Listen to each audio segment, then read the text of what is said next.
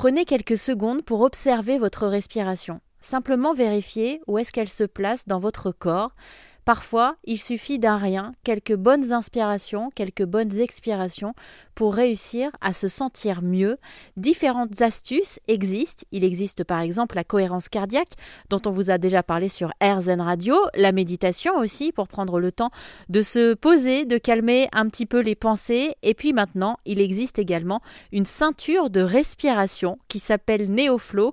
Elle a été créée par Philippe Cortez et il nous parle de son histoire. Alors NeoFlow, alors déjà le nom, si on le reprend, un NeoFlow, c'est pour, euh, c'est pour le nouveau souffle.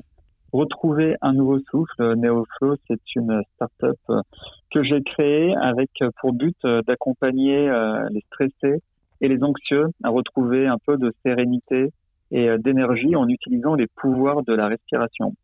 Vous étiez stressé vous-même Vous êtes peut-être toujours un peu stressé? Exactement. le stress, ça fait vraiment partie de ma vie depuis euh, depuis depuis l'enfance. Hein, de toute manière, j'ai toujours eu l'impression d'être euh, extrêmement euh, stressé.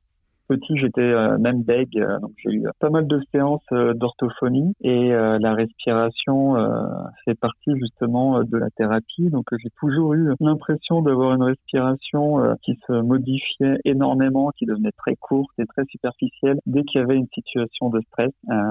donc oui, non, ça a toujours été durant mes études, parcours scolaire et euh, parcours professionnel, le stress et cette impression de manquer de souffle a toujours fait partie, a toujours été présent. parfois, en plus, le fait de manquer de souffle induit le stress. Et puis parfois, c'est aussi l'inverse. C'est vraiment un cercle extrêmement vicieux. Vous avez tout à fait raison. C'est vrai que c'est vraiment un cercle, un cercle vicieux. Au, fur et à mesure qu'on connaît le stress et qu'il devient chronique, on va modifier vraiment notre façon euh, de respirer.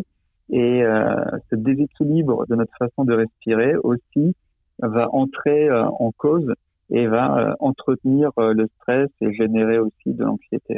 Exactement. Merci à Philippe Cortès pour toutes ces explications. Il est le fondateur de la première ceinture de respiration.